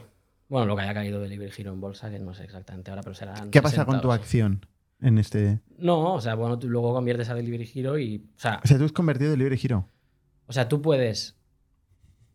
O sea, al final estos públicos hubo secundarios entre medio, entre inversores de Globo, y luego hubo la conversión a Delivery Hero. Entonces cada uno pues iba haciendo lo que quería. ¿Y tú has vendido? Una parte sí, y mucha parte no. O sea, tú sigues con acciones de Delivery Hero. Sí. Sí, sí, sí. Que seguramente serían al mismo valor que tú entraste. Más o menos. Bueno, ojalá. Peor. Sí. Pero bueno. A ver, o sea, al final también viniendo de. Porque esto era en principio de 2020. Sí. Es que no, no- me acuerdo. Bueno, pero bueno. Pero al final también aquí, que también ha habido mucho barullo con esto. Hostia. Cuando el mercado cae un 80% para todos, No, no. ¿sabes? O sea, Sí, sí. mm, Globo, si hubiera mantenido privado. O, Entonces no hubiera caído. No se, no se hubiera o- sabido. O sí, a cero. O a cero. Por eso que cuando la ruinosa venta de Globo, sí. Suerte. O sea, lo bueno del mundo privado es que me- nosotros factores somos unicorn y somos, somos ya unicorn. está, por eso. Ya está. Bueno, hasta que un round, que no, no lo va a haber, pero. Esperemos que no, ¿no? No, Hasta que no pase decir- algo nuevo. Pero al final yo creo que, ostras, yo que vengo del sector financiero antes, o sea, hostia, es que cuando estás en el lado financiero esto pasa cada día en mil Sí, empresas claro. que sube, que baja, entonces... Tú eres trader, o sea que de esto ya lo has visto, ¿no? Sí, y que son ciclos y que luego también pues las valoraciones son las que son hasta que dejan de serlas, entonces si no vendes cuando está arriba, pues... O sea, tú has tenido una montaña rusa emocional con, este, Sí, con esta venta. sí, sí, sí, ha sido divertido. Bueno, sigue siendo. El delivery giro es bastante volátil también. Es que la caída de un 80% no, no, no pasa cada día, ¿eh? No, pero, pero yo qué sé, igual lo hubieras metido en Tesla y te llevas un menos 90, ¿sabes? O sea, es que al final Ya, ya. es que todo ha caído. Ya, Y- pero tú tienes mucha parte de tu patrimonio, imagino, Sí, digo, sí. imagino, Sí, en, sí. en Sí, este, pero, en pero- este stock. pero es una decisión consciente. O sea, es decir, yo, si no he vendido en secundarios, es porque asumiendo un riesgo de que caiga, creo que va a seguir subiendo. Entonces, sea, tú mantenido más, más de un 80%. ujú. entonces, o sea, yo, yo entiendo que el que no entendió en su momento que esto puede bajar, se tire de los Y, pelos. y ahora pero- puedes vender en cualquier momento, ¿no? Ahora mismo podrías sacar el móvil y vender, ¿no? Sí, sí, sí, sí. Sí, sí, son acciones Mercado como si tú vas a tu cuenta del BBVA y compras acciones de Telefónica, pues es lo mismo. Pero tú estás haciendo hodl ahí. Sí, sí, sí. No, pero porque también he estado tres años en Globo y entiendo el negocio. Entonces, no me, no me preocupa. ¿Y qué has hecho tú en Globo? Pues ha sido también bastante roller coaster. Ah, entramos con la idea de, de, de este play que te decía de, de ver si podemos llevar contenido de calidad que era Instamac en su momento a ciudades pequeñas y medianas y ver, o ver no, y, y incrementar las métricas de Globo en, la- en las ciudades. Entonces, cuando entramos, ya empezó bastante roller coaster. Nos fuimos a, a Latinoamérica porque teníamos un equipo pequeño allí, entonces queríamos lanzar Instamac allí, y, o sea, dentro de Globo, y en Argentina y Perú. Y luego cierra. Y entonces volvemos a. Argentina y a las dos o tres semanas, cuando estábamos haciendo el plan, venden, venden Argentina y Perú a Delivery Hero. Y, y entonces fue como, ¿y ahora qué? Entonces, ¿ahora qué? Empieza el COVID. Entonces, empieza el COVID, como pasó en la mayoría de sectores, incluso los digitales, las primeras dos semanas se va toda la mierda, toda la mierda. O sea, la gente no se atrevía a pedir delivery. Y entonces, pues imagínate, pues las ventas de Globo se desploman, pues el runway hay que alargar a saco, pues no sabes qué va a pasar. Entonces se empezaron a recortar proyectos y cosas. Se cerró el Instamac argentino. No, no, eh, eh, no llegó a abrirse. Ah, vale. Lo que se cerró es el Instamaki de, de aquí.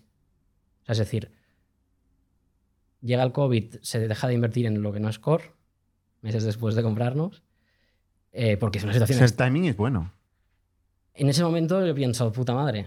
Pero claro, luego, ¿qué pasa? Que a las dos semanas hay un boom de delivery de la hostia, pero la gestión del día a día de cocinas propias es una locura. O sea, tú imagínate, 70 personas que no quieren ir a trabajar, que no hay mascarillas, que no sé qué, que es lógico, pero esa tensión diaria es una locura para el equipo que lo estamos gestionando y luego Globo estaba invirtiendo mucho tiempo, nosotros como parte de Globo, en gestionar todo eso, ¿sabes? Entonces, es, ostras, tenemos mil frentes abiertos porque también el negocio core está afectado y hay complejidades operativas porque los países están cerrados. Había países que por ley no podías salir a la calle porque estaba el ejército.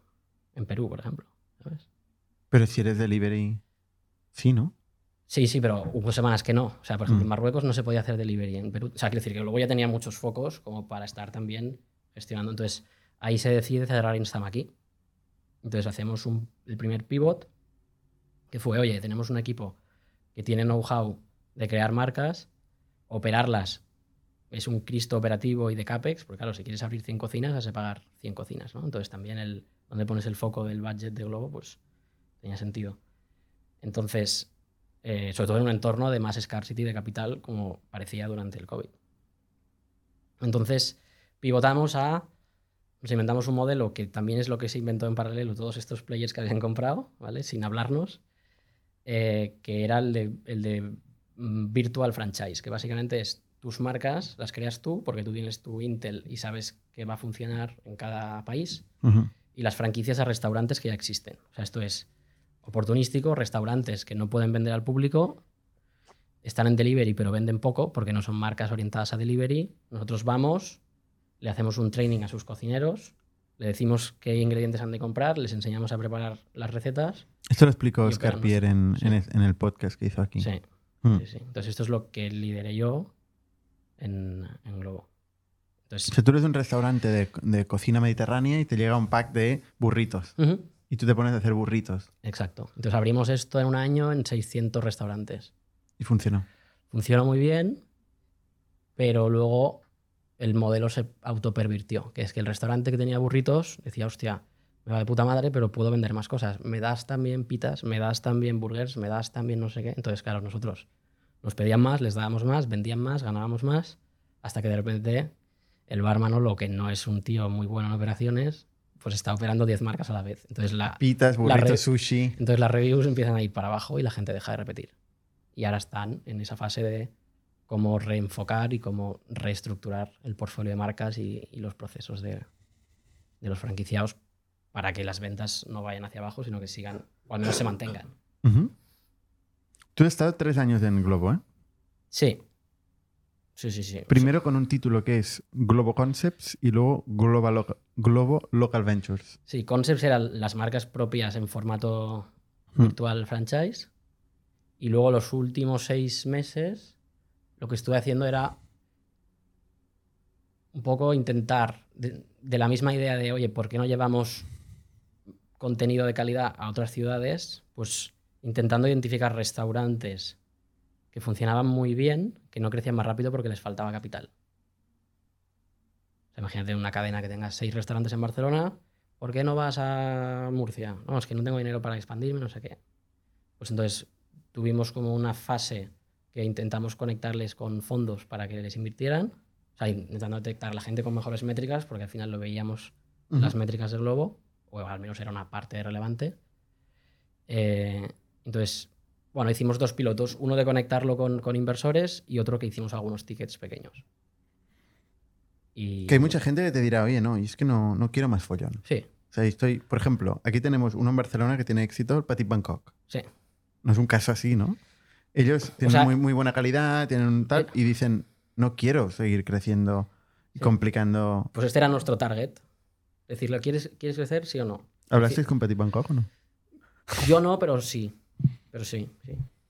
Pero hablamos con muchos, sí. Entonces, en algunos llegamos a invertir, pero nos dimos cuenta que no movía la aguja. O sea, es decir, si hay alguien que quiere crecer y sabe crecer y no crece porque no tiene dinero, porque le hagas un ticket de 50.000 euros no le vas a cambiar la vida. Pero tampoco le íbamos a invertir 5 millones de euros porque no es core. O sea, tu idea era invertir en estos negocios directamente, ¿eh? o, o hacer de inversor para que la gente coinvirtiera. O sea, lo que vimos es que esto era un negocio pequeño, Ya. porque no hay mucho deal flow, entonces que Globo destine recursos con el coste de oportunidad que ellos tienen no tiene sentido. O sea, esto que exista un fondo de 10 millones que invierta en los mejores players de la restauración tiene sentido. O 5 millones, porque no sé si hay 10 para invertir. O sea, tú has tenido que ver muchos negocios de restauración. O sea, Sí. tenés ya una idea muy clara de cómo. ¿Y cu- cuál es el- la oportunidad más, más guay en restauración? O sea, ¿qué burritos, sushi. eh, ¿Qué es lo que realmente hay más hueco versus A ver, demanda de oferta? Una de las cosas que hemos visto y hemos entendido, porque lanzando nuestras propias marcas, al final lo que nos llegamos a crear como una incubadora de restaurantes propia para las marcas propias y lo que intentábamos adivinar era anticipar el market fit y luego probarlo, que ya saber lo que es market fit pues ya es complicado, ¿no? Al final es volumen, ¿no? Orgánico cuando lanzas algo. Entonces, lo que nos dimos cuenta, una de las cosas clave que es un poco chocante, que es que al final la comida no es una commodity. Entonces, no es que haga falta una burger en el barrio de Poblano.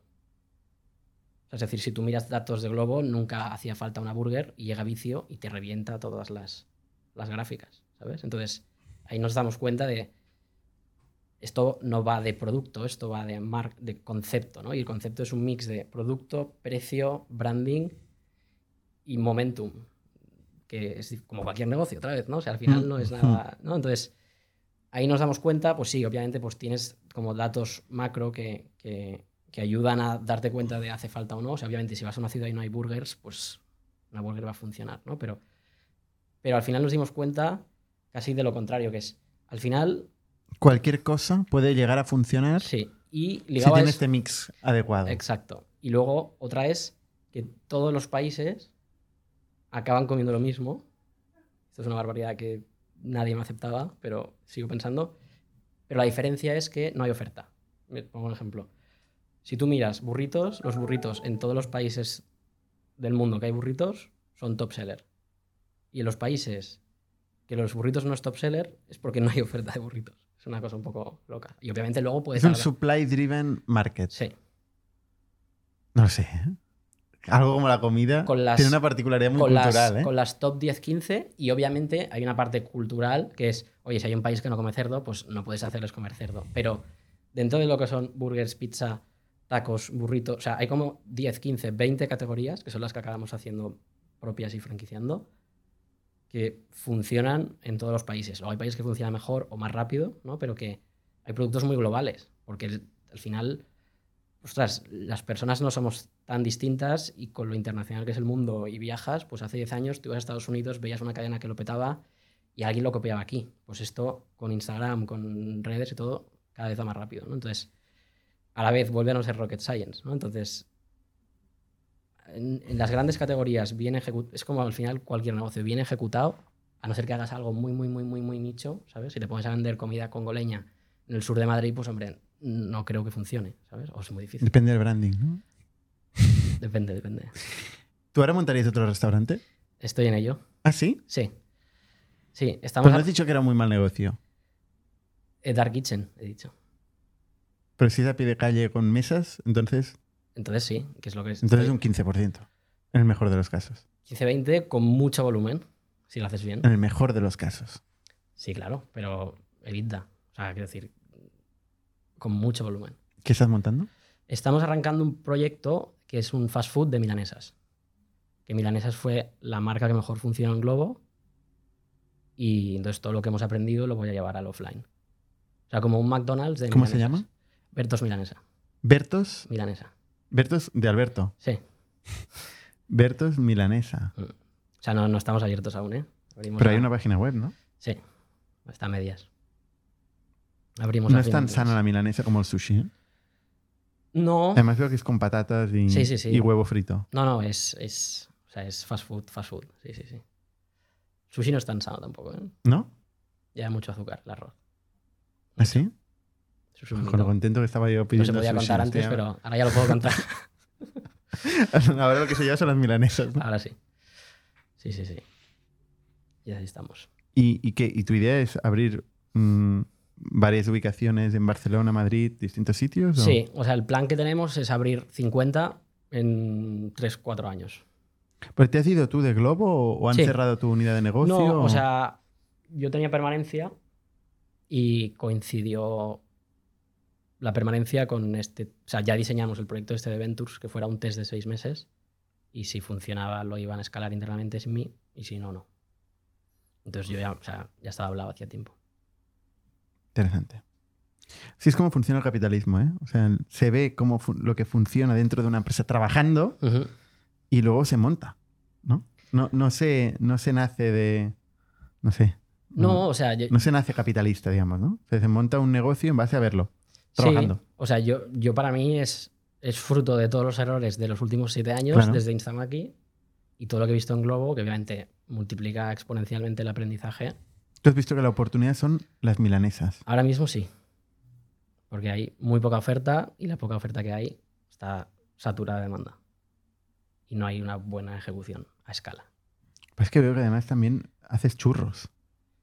Bueno, eso es más anecdótico, postre. Buscábamos un, chocolate y... un postre frito, lo único que hemos encontrado así divertido. Madre mía, madre mía. Sí, sí. Bueno, oye, muy bien. ¿Y, y esto cuándo has salido? Eh, me fui hace mes y medio así. Y entonces nada, estamos arrancando ahora el proyecto, obras y todo para el primer local. Y la idea de abrir a final de mes ya, en enero. ¿Vas a levantar dinero? Ya hemos levantado medio millón Para, para tener para las cuatro primeras aperturas. Porque ahora tengo la tesis que te he dicho antes, que es el local tiene que generar pasta para crecer sostenible. Entonces hemos hecho una ronda para abrir los cuatro primeros y el plan es que los cuatro primeros, con lo que generen, vayamos abriendo. ¿Y Globo o Oscar han invertido? Alguien de Globo sí y, y ya está. Y, y a última pregunta, ¿eh? ¿Cómo, cómo ha sido este, estos tres años de, de Globo a nivel también? O sea, ¿Has visto un cambio brutal, eh, un crecimiento espectacular Mm. en Globo? ¿Ha cambiado tu día a día mucho? O sea, yo, yo, te, ¿Viajabas mucho? No sé, ¿cómo era tu, tu vida ahí? yo te separaría el crecimiento de Globo de, de mi día a día, que obviamente ha, ha sido un roller coaster los dos, pero al final Globo como core business, que yo no estaba ahí metido, ha crecido brutalmente. O sea, yo creo que cuando entré eran 200, 300 y al irme era unos 3.000 y pico, creo. Entonces ha habido fases de, de- de todo tipo, de hipercrecimiento, de racionalización, aunque desde fuera todo sea hipercrecimiento. Y, y la verdad es que ha sido o sea, brutal. O sea, yo entré en Globo pues pensando in- inocentemente ¿no? que "Ah, yo he emprendido, he aprendido más que en cualquier lado. Ah, No, aquí no voy a aprender nada. Y no, o sea, pf, o sea, lo que he aprendido. Y te hablo de... ¿A quién reportabas? Yo, Ana Champetier, que era la VP de, de Food Innovation, que era el departamento donde hacíamos todos estos proyectos de, Mm. de comida, así innovadores. Y entonces, claro, ahí he aprendido de, de- de montar cosas de cero que ya sabía, pero tener desde el día uno eh, fuerza económica para que a la que hay market fit apretar y uf, escalar. O sea, el proyecto de las marcas propias pasamos a 70 personas en sei- de 1 a 70 en 6 meses y a 6 países. Entonces, claro, ese crecimiento de equipos de, de senior management que yo no había contratado, de, bueno, la locura que vivís en Factorial cada día, pues lo he vivido a pequeña escala dentro de, de Globo. ¿Tu socio te acompaña, tu, tu ex socio de Instamaki te acompaña? ¿Te ha acompañado en este viaje o lo has hecho solo? Eh, este viaje... que es- En Globo. Sí, sí, sí. O sea, él estuvo en Globo, él salió antes y, y ahora en ¿Y Bertos... en las milaneses? No. No, eso lo haces solo, ¿eh? No, lo hago con un chico que estaba en mi equipo de Globo, que, que fue el primer fichaje que hicimos, Alex, chico jovencito, y, y luego Borja, que es un amigo de- del cole y de la uni, que él viene de Inverready, y, y se pone a poner un poco de, de orden para el caos que, que genero yo, básicamente. Tú eres Entonces, caótico. Sí, o sea, yo, yo soy de generar negocio, pero no sé ordenarlo a nivel. O sea, yo sé hacer que las cosas pasen, pero no estructurarlo a largo plazo, por así decir. No es mi fuerte. ¿Y tú te inspiras dónde, aparte del podcast de Indie? Pues la verdad, al principio leía mucho, típicos libros de Elon Musk, de Bezos, de no sé qué. Ahora no leo nada, o sea, yo creo que me quemé de leer todos los libros habidos y por haber. Y soy más de escuchar podcasts y, y escuchar sobre todo historias de gente o leer biografías, que no tienen por qué ser de, de negocio. Me gusta leer biografías de deportistas de, o de emprendedores, pero que se centran más en su vida personal, quizá que por también salgar un poco la, la cabeza. Y- ¿Alguna recomendación? pues sí, me gusta, pero, pero es lo que te digo, ¿eh? no, o sea, no tiene nada que ver. eh, me gustó mucho eh, la biografía de, de Picasso, me he leído como las cuatro o cinco que hay. Y por, por el hecho de entender como vidas que no tienen nada que ver, luego se, o sea, los problemas de gestión de personas, de, de, de empresa, pasan en todos los ámbitos. ¿no? Y, y la dicotomía de producto versus crecer, escalar y renunciar a cosas, ¿no? que dices, esto pasa en cualquier startup, pues le pasa a un pintor. Hmm. ¿no? O sea, son cosas como muy chocantes de hostia. Eh, sobre todo, pues en, en- yo creo que en tech hay la parte como de los programadores, que es lo más artesano, pues en restauración es el cocinero, ¿no? que es como que quien tiene el control final porque es quien está tecleando, por así decir. Pero luego como escalas un negocio que depende de ellos, pero no puede depender de ellos, si quieres que sea un negocio a largo plazo. Entonces me gusta leer cosas como muy fuera de lo que es negocio porque te da, yo creo, ideas más frescas, ¿no? De, de- de que alguien te cuente cómo escalar un equipo de ventas, que sí, que está bien y hay que leer cuando tienes que hacerlo, pero yo creo que las... Para nada hay una receta secreta que, porque si no todo el mundo lo, lo haría, ¿no? Oye, Alberto, pues muchas gracias por contarnos tu, tu Gracias a experiencia. vosotros por tenerme y Muy un bien. placer. Hasta la semana que viene.